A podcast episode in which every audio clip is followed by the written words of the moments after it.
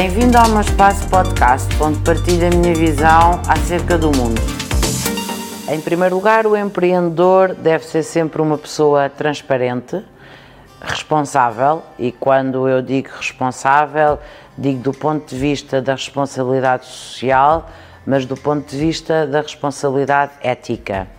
Ser empreendedor, para além de ter sucesso nos negócios, deve ser alguém que dê o exemplo e por dar o exemplo, eu gostava de me situar na Grécia Antiga, naquilo que a polis trazia ao homem e o homem dava à polis.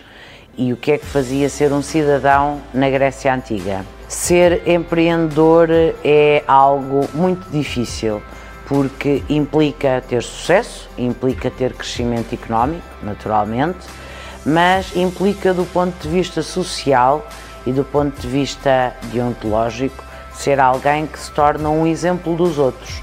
Não tanto porque se tornou uma pessoa que multiplicou as suas receitas, mas porque os outros o veem como alguém que gostariam de ser igual a ele.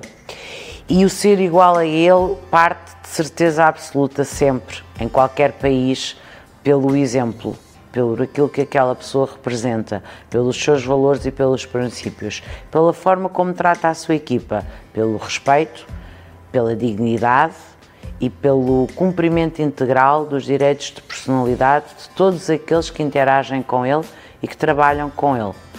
Ser empreendedor uh, está na moda, esteve na moda, estará na moda, é muito bom, mas para ser um verdadeiro empreendedor há que ter muitas qualidades para além do sucesso económico.